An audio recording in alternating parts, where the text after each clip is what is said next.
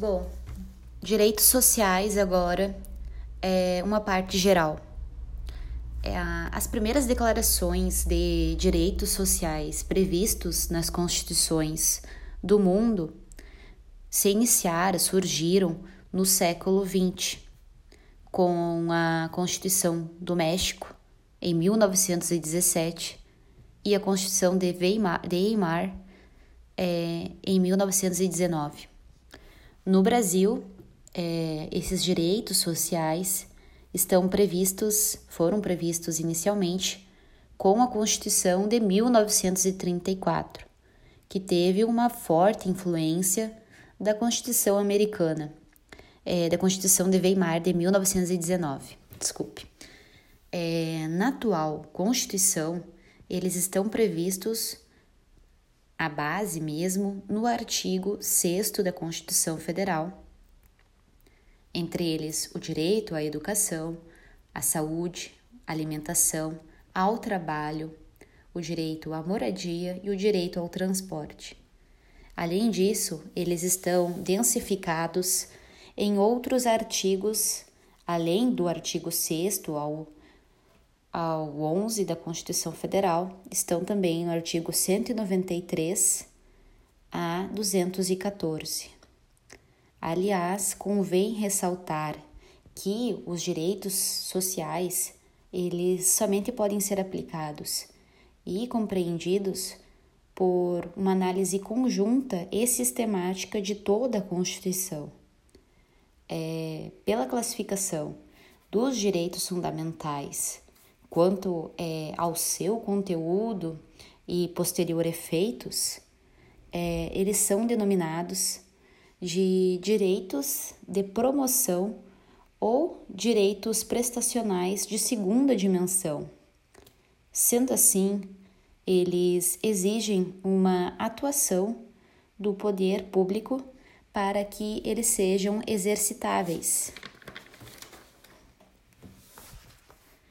É, convém ainda destacar que esses direitos eles apresentam, além de um conteúdo positivo, um componente negativo de abstenção do Estado. Por exemplo, conforme Ingo Sarlet, o direito à saúde ele não possui é, efeitos apenas no sentido de o Estado deve promover políticas públicas para a efetivação do direito à saúde, como sistema único nacional. Não, mas o Estado também ele deve se abster de atuar de um modo que seja prejudicial. Ou seja, é, os direitos sociais eles operam como direitos de defesa negativos e como direitos prestacionais positivos. É, existe também uma discussão doutrinária quanto os direitos sociais pertencerem à definição de cláusulas pétreas, que consiste naquele núcleo rígido de, da Constituição Federal que não é passível de abolição.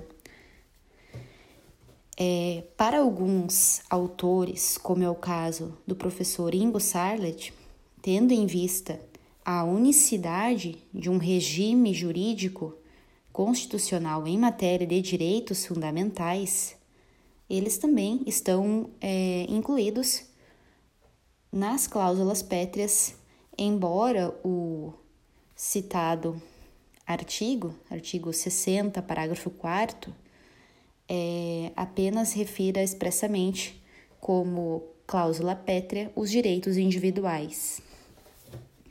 Outro ponto que merece ser destacado é o problema quanto à efetividade, à irradiação dos efeitos desses direitos, pois os direitos sociais eles são consagrados em normas de uma textura aberta, ou seja, eles possuem é, um caráter que é principiológico. Assim, é, para sua concretização pelos poderes públicos, é, exige-se que seja elaborada uma legislação específica ou alguma política pública. Outro problema para a efetivação é o alto custo e também as limitações orçamentárias. Nesse sentido, surgiu na Alemanha a expressão reserva do possível em 1972, quando se discutiu o direito de acesso gratuito ao ensino superior. No sentido, o termo reserva do possível foi aplicado é, no sentido de que o Estado ele não poderia ser obrigado a cumprir determinadas demandas quando não houvesse um recurso suficiente para isso.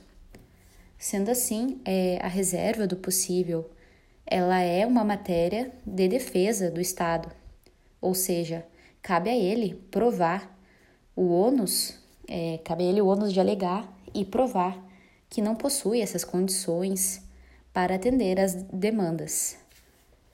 Basicamente, se reserva, a reserva do possível, ela é analisada sob três aspectos: sobre a disponibilidade fática, sobre uma disponibilidade jurídica e a razoabilidade e a proporcionalidade da prestação. Primeiro, analisa-se a disponibilidade de recursos, depois, a existência de um orçamento e uma autorização orçamentária específica para cobrir essas despesas exigidas judicialmente do Estado. E também quanto à razoabilidade, no sentido de que a proteção ela deve ser analisada é, sob uma perspectiva de universalização da demanda, tendo em vista o princípio da isonomia.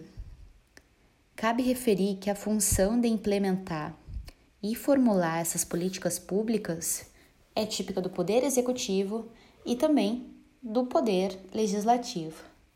Porém, o Judiciário é, ele não pode se omitir quando há uma um não fazer, uma omissão pelos demais poderes. Até porque a própria Constituição Federal possui uma força normativa e ela é dotada de supremacia. Assim, o Poder Judiciário, quando intervém nas políticas públicas, não está usurpando competências de outros poderes, mas aplicando a Constituição ao caso concreto.